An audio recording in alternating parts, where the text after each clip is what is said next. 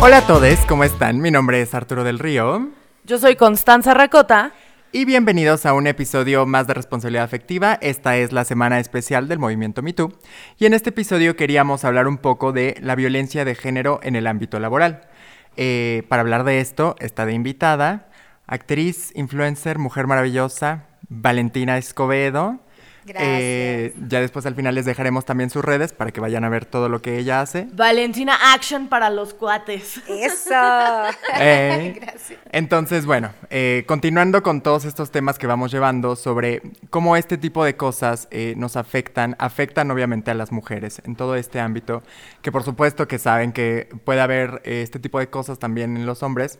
No es el tema ahora, tenemos que empezar a enfocarnos en lo más importante y ahorita tenemos que hablar sobre lo que las mujeres están sufriendo, sobre lo que no estamos haciendo y las cosas que estamos siguiendo permitiendo que pasen y que están destruyendo nuestros eh, caminos para vivir tranquilamente y en paz. Antes de comenzar, Vladimir, cállate ya. ya saben que Vladimir siempre está presente en nuestros podcasts. Sí, es está hermoso. bueno, antes de empezar, quiero explicarles una cosa sobre Arturo. Arturo no está participando como generalmente lo hace porque es hombre. En esta semana, que es sobre todo un movimiento feminista, pues los hombres no, participan. Entonces, Arturo va a estar más como mediador para todas aquellas personas que se andan preguntando sobre la participación de Arturo, que ha sido menor que generalmente es. Y bueno, para empezar esto, justo estaba hablando con Valentina de cómo este movimiento empieza en el mundo del espectáculo con todas estas actrices. fuerte. Denunciando producciones, directores, actores y queremos saber cómo ha sido tu experiencia en violencia de género laboral. Uy, pues la verdad, como dices, eh, qué bueno que hay gente que ha alzado la voz, porque eso impulsa a más mujeres a hacerlo, ¿sabes? Y entonces, pues cuando yo vi lo del movimiento Me Too, obviamente, pues me identifiqué, porque claro que he vivido violencia en mi trabajo, claro que me he sentido humillada, eh, me he sentido mal. Em, y lo que sí quiero decir es que obviamente a lo mejor me he metido en problemas, pero justo por no quedarme callada. Sí, que eso es muy importante. Y eso también a veces es muy importante, pero eso también pues te crea como que pues que te pongan ahí el Sí, el dedo. El dedo, ¿no? Como bueno, ella este pues es muy, te dicen que eres muy diva, ¿no? Pero esa es otra forma de ser violento, ¿no? No, súper, eh, ese es gaslighting total. O sea, soy diva, ¿por qué? Por defender mis derechos, por defender lo que quiero, porque no me estás tratando como dedo, como debes. Entonces, pues ya sabes. O sea, de verdad que creo que hay muchas cosas que las disfrazan como de como de, ay, eres muy diva, ya no le vamos a llamar en la producción, ¿no? Porque hay gente que sí, que trata mal a gente de producción, así yo jamás en la vida me atrevería a hacer algo así. Y pues sí, he sufrido, bueno, pues como actriz creo que estamos a veces más expuestas. Yo creo que cualquier ámbito laboral puede pasar algo así, ¿eh? Sí, no lo dudo ni tantito. No importa quién seas. Pero piensa, piensa esto, o sea, ahorita que lo estabas diciendo, voy pensando en cómo hay una palabra específica para las mujeres que levantan la voz, diva. Porque sí, en efecto, no existe diva para hombre. Podrán usar divo, pero es muchísimo menos común. Y sí creo que tiene que ver con esta cosa de por qué tú no eres sumisa. Pues porque, güey, ya no tengo que ser sumisa. ¿Verdad? Justo, cuando, ya, cuando no eres parte de, ahora sí que, o sea, quieren una ovejita, ¿no? Y cuando un poquito como que te sales de esa onda, la verdad yo te lo, soy sincera, me quedé sin trabajo. Pues o sea, me dejaron de llamar producciones donde yo trabajaba así cada mes, cada un trabajo así constante y por eso yo me enfoqué en las redes sociales, ¿sabes? Porque yo supe que ahí había más libertad, donde es un lugar que a lo mejor también te expones al hate de lo que estábamos hablando hace rato. Pero bueno, al menos estás más protegido, ¿no? Porque es estás en tu sí, es más público. Tú sabes qué subes, qué publicas, qué, qué muestras. Pero bueno, en un trabajo normal, pues tienes que acatar las, las, reglas, ¿no? Y si no eres como todas, pues con permiso, quítate. Bye. Sí, que justo esa es la cosa, ¿no? En las redes sociales existe un hate, existe obviamente cosas bastante difíciles que también existen en las redes sociales, pero esta cosa diferente de la violencia de género en el trabajo, eh, existe un rol de poder, o sea, existe una persona que es superior a ti por el rango, por lo que sea, y que toma, toma este poder de eso, o sea... Sí, que va a depender, o sea, tu trabajo va a depender de la decisión que tome esa persona.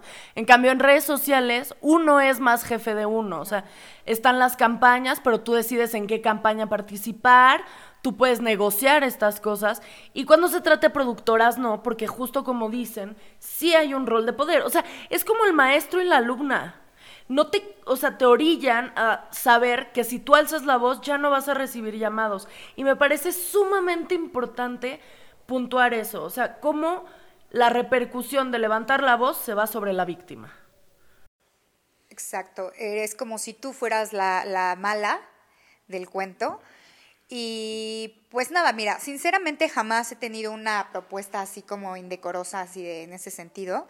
Y eso lo agradezco, ¿sabes? Porque, pues, no sé, siento que sabría cómo reaccionar. O también esas personas saben con quién. Sí, ¿Sabes? Analizan a la víctima, porque realmente cuando alguien está haciendo un abuso de poder, sabe con quién tiene las de ganar.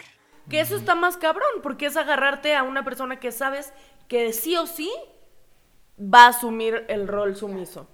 Claro, y quien no dices, ay, esta es muy bocona, ¿no? O esta no se va a quedar callada y mejor, ¿no? Entonces, pero entonces la, eh, la persona, el abusador, actúa de otras formas. Como por ejemplo, si sabe que tú pones una resistencia, entonces la va a traer contra ti. Se va a volver tu enemigo. Sí, sí. Y entonces ya me pasó, ¿no? Alguna vez, bueno, trabajé en una producción y yo sí sentía como que esta energía rara de ese director, ¿no? Como de...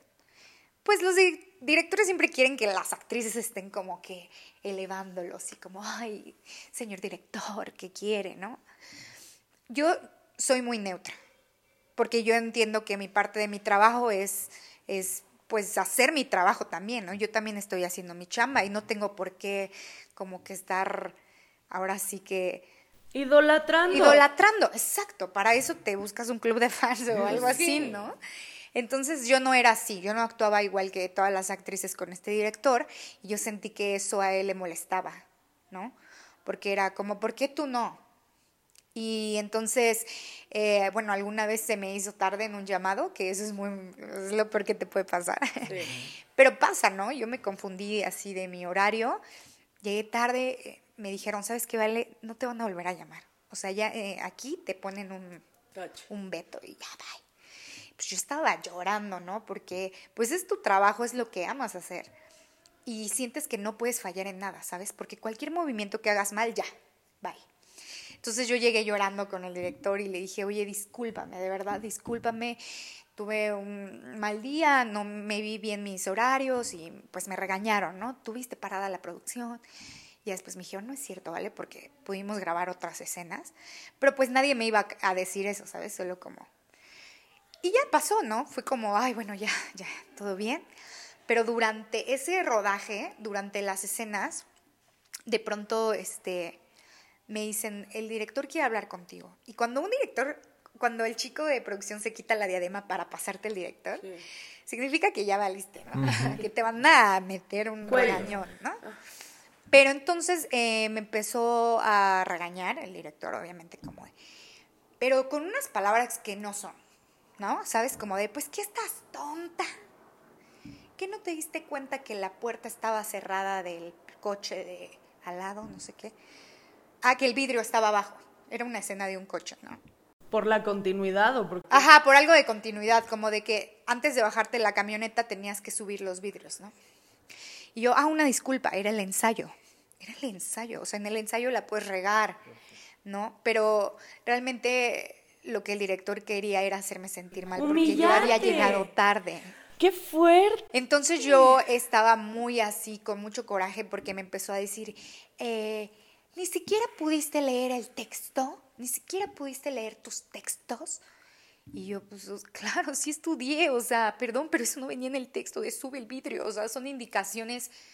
Las acotaciones que te da el director. Era una indicación así de, oye, dile Vale que, cuando se baje la camioneta sube, el, vidrio. Ya. Pero no, él quería hacerlo así porque estaba ejerciendo esa presión por lo que, por mi error, ¿sabes? Porque además no lo idolatrabas, porque además... Porque además yo no era como de su santa, de su devoción, ¿no? como dicen, santo de su devoción. Entonces, pues, eh, llegó un, un, momento en que yo me sentí súper presionada, me bajé del coche y a la, a la, cámara, porque la cámara la está viendo el director desde el cochecito ese de la camioneta, le dije, perdón, perdón, fulanito, sí, soy una pendeja, tú ganas, güey, perdón, sí estoy bien pendeja, perdón. Chicos, una disculpa, ahorita repetimos la escena. Porque realmente creo que eso mamona. Sí, porque eso, realmente mamona. eso era lo que creo que él quería eso, que yo me humillara, ¿no? Y que yo dijera, bueno, sí soy una pendeja, güey. Ya. Cualquiera la Tú no me vas a decir pendeja a mí, me lo digo yo. Porque no te voy a dar a ti el poder de estarme humillando enfrente de toda la producción, cabrón. No, güey. Ya sé, bueno, mira, ese día tuve a compañeros actores, bueno, gente, eh, fue más fácil, gente de la producción y así de maquillaje y así. Me dijeron, vale, gracias. Y yo, ¿qué? Sí, gracias por, por hacer lo que muchos quisiéramos hacer y no, no podemos, ¿sabes? No nos atrevemos. Yo, no, cállate, ya valí, ya no tengo trabajo, ¿no? y amigos actores así como de, ya ni me hablaron, ya ni me hablaban, como ni te le acerques, es problemática.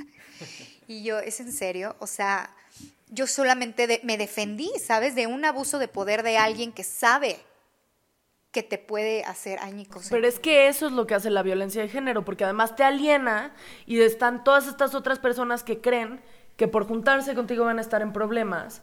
Y se aleja. Y eso está esa es la manipulación de la violencia de género. Sobre todo en los temas laborales, o sea, yo, yo eso lo entiendo. Yo he escuchado, in, pero infinidad de veces, directores decirles pendejas a sus actrices. Y perdón, pero tú no eres nadie, o sea, tú y yo no somos compadres como para que me estés pendejeando. No, lo que pasa es que eh, es un mundo en el que te dicen que el director manda, ¿no? Y sí es cierto, claro que el director manda, pero... En el proyecto. En el proyecto, exacto. Y la verdad, o sea, las cosas fueron muy tensas entre esta persona y yo. Eh, obviamente me, fueron, me fui castigada y no me llamaron por un buen tiempo. Pero después pude arreglar las cosas con esta persona, ¿sabes? Como de, bueno, ya. Ah. Pero también creo que desde ahí esa persona ya se, se dio cuenta que conmigo no, ¿sabes? Sí, cambió el chip, porque ese es el Cambió punto. el chip, pero está en nosotras cambiar el chip, porque todas, desgraciadamente, mis compañeras actrices que siguen ahí idolatrando a los directores para que, pues, por ellas no podemos hacer la diferencia, ¿sabes? Claro. Que hay mucha gente que no se da su lugar todavía, que no se da a respetar y bueno, esas cosas son de cada uno. Sí, es un proceso que toma tiempo, no a todos tenemos las mismas experiencias. Algunas de nosotras no nos damos cuenta que nos están violentando. Por eso son tan importantes estas anécdotas y estos movimientos como el Me Too, porque entonces te volteas y dices, ah, no mames, a mí eso me pasó. Verga, fueron violentos conmigo. Y ahí, y ahí es cuando te cae el 20. O sea, por supuesto, yo tengo un, un, compañero que estudió conmigo en la carrera, un productor muy famosito de México, le, le dijo que si no se acostaban, no iba a volver a salir a ningún lado. Y mi compa dejó de ser actor. No. Y dejó de ser actor porque dijo, güey, yo no puedo, o sea, yo no estoy listo para estar viviendo esas cosas y Sí, hay mucha gente que se retira de la actuación de plano por eso. Pero porque qué Muchos miedo sueños. que te digan, te voy a destruir tu carrera. Es que sí, es que qué así miedo. son, así Sí. es. Y es que eso es ahí, porque además, a ver, aquí estamos hablando de dos hombres. Pero hacerle eso a una mujer además implica que la mujer sepa que la van a sobajar y no la van a dejar de puta entre los directores. Y está cabrón, o sea, eso está cabrón. Sí, justo como dices, la neta está cabrón que se trunquen tantos sueños porque hay personas que no soportan esa presión, ¿eh? Hay, hay personas que están preparadas mentalmente para, ah, lo que venga, yo le entro, ¿no? Y sí. Y no me dejo como tú. Y, ajá, y yo por no dejarme a lo mejor me, me, me, me han cerrado puertas, ¿no? Pero mira, yo prefiero tomar mi camino en el que yo sé que estoy como que defendiendo lo que soy, a perder mi integridad por algo que la verdad... Por un cabrón, por un machito. Exacto, Y que como dices, después van a hablar mal de ti, van a decir esa actriz, es una... ¿Sabes? Y uno decir, sí, sí soy. O sea, sí me defiendo, sí soy habladora y sí no me voy a dejar que tú me estés maltratando. O sea, sí creo que es muy importante adueñarse de estas cosas y, y hacer claras las situaciones, que eso fue lo que tú hiciste. Porque bien pudiste ir a decirle a ese güey como yo sé que soy una pendeja, pero lo que hiciste enfrente de todos fue decirles a todos, yo sé lo que este cabrón me está diciendo. Y quiero que todos ustedes sepan lo que este cabrón me está diciendo. Y, y todos me dio, la mayoría de la gente me dio la razón. Como que yo no era la única persona a la que esta persona les hacía eso. No, pues o sea, no, ese abuso de poder. probablemente no. Sí, y al final, o sea, esto es por eso lo importante de que hablemos de, este, de estos temas en este podcast. Ojalá tuviéramos en otros miles de espacios más, pero donde sí eh, existe esta cultura, o sea, todo este sistema que existía mucho en los medios, o sea, estaba totalmente normalizado, donde muchos hombres ni siquiera se cuestionaban este tipo de violencias, o sea, al ser actores, directores o productores era como de, ah, esto es lo normal, esto es lo común, Sí, esto es lo que justo hacen súper todos. normalizado. Hasta en Hollywood, ¿no? Salió así como... que- Pues sí, Me- Meryl Streep salió diciendo. Bueno, la- hasta la anécdota de Meryl Streep de cuando fue a hacer lo de Hong lo de Ajá, que le dijeron que King estaba Kong. muy fea y... Sí, que ella no iba a lograr nada porque estaba muy fea. Güey, a ver, es que. Y se lo dijeron a Meryl Streep. Tal vez tú eres la próxima Meryl Streep y no te estás animando. Exactamente. Ese es todo el punto. Esa historia es increíble, porque la verdad habla de que cuando tú amas lo que haces y sabes que eres buena en eso, tienes que defenderlo. Porque si ella se hubiera ido a su casa a llorar porque le dijeron que estaba fea y que no iba a poder ser actriz, pues no tendríamos a Meryl Streep. Claro, ese es el empoderamiento femenil. Pero se necesita muchas agallas, se necesita Sí. mucha fuerza, porque yo a veces, pues claro que he dicho, chin, ¿qué hice, no?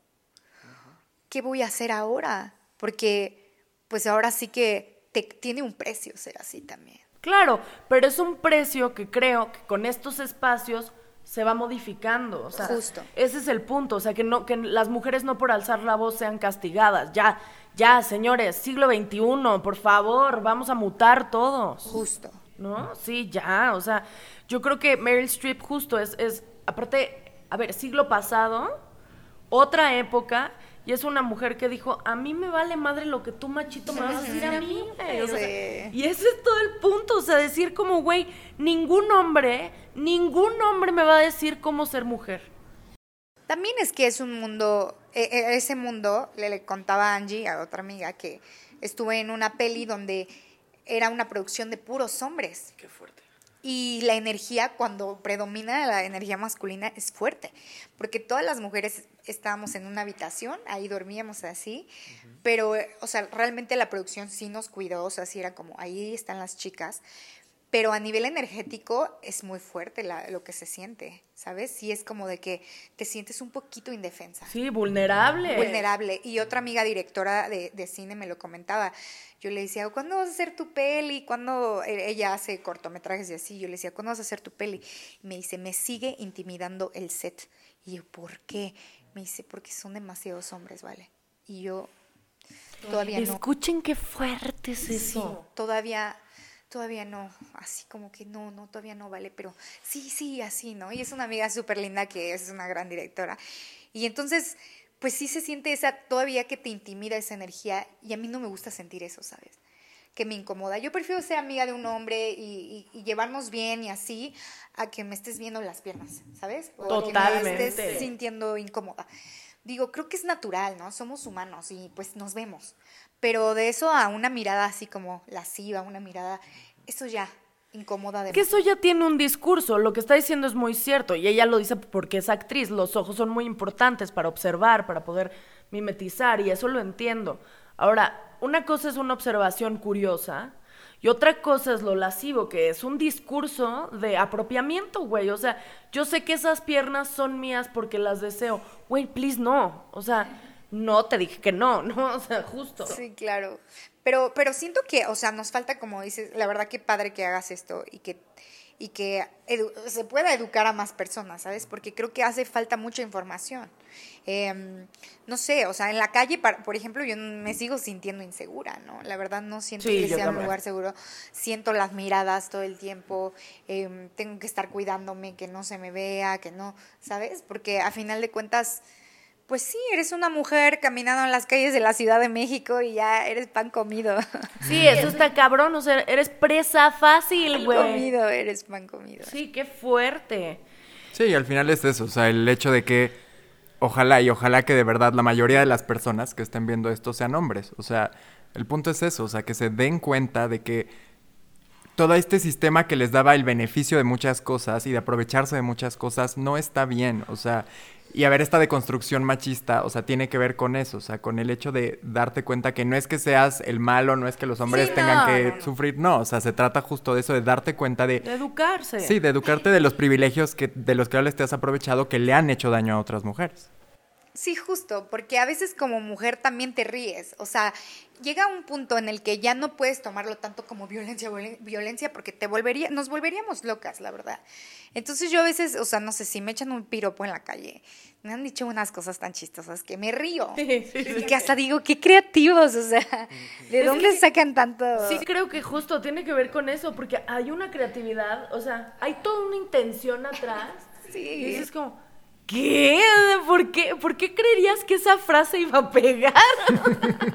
Lo, cre- lo que creo es que entre hombres es un juego, ¿sabes? Pero es un juego que comienza así, como juego, y después se termina en algo que dices, ya no está padre acosar a una chava. Sí. Seguirla, chiflarle. O sea, una vez me pasó con unos policías. O sea, unos policías que tú dices, me van a cuidar, o sea, gracias por acompañarme a mi casa. Porque, ¿qué, qué haces tan solita aquí en la calle? Bin, bin, así yo. ¿Es neta el policía me está diciendo esto?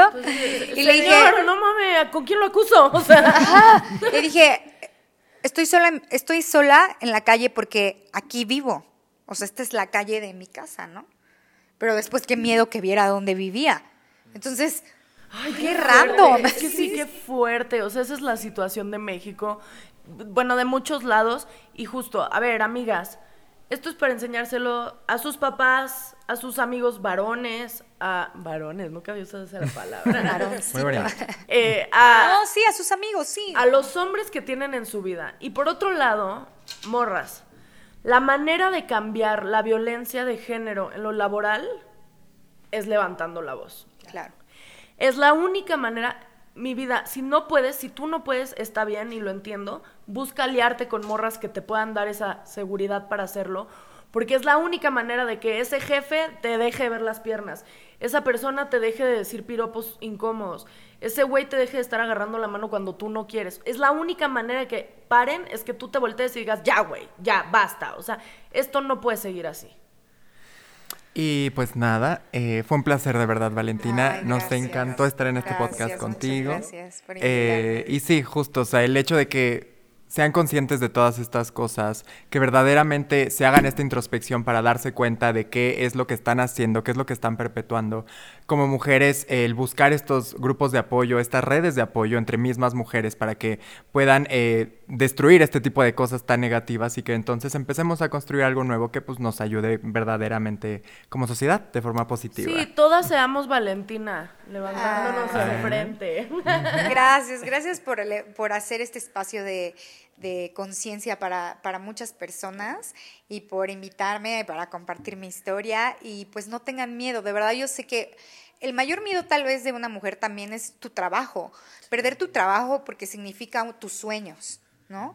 Pero cualquier cosa que sea tu sueño de verdad no te va a implicar que tengas que hacer todo eso, que te diga alguien más. Si te quita tu paz, ahí no es. Exacto, justo, esa es la frase, sí. Bueno, pues dale. Eh, les recuerdo mis redes sociales, Arturo del Río T en Instagram y Twitter, las redes del canal R Afectiva en Instagram y Twitter. Valentina. Ay, síganme en Instagram como Valentín Action o Valentín Escobedo. Igual en, en todas mis redes sociales estoy como Valentín Escobedo. Gracias. Sí, síganla. Y bueno, por las mías son Constanza Racota en Instagram, Constanza Racota en Twitter. Y pues nada, gracias por todo otra vez. Bye. Bye.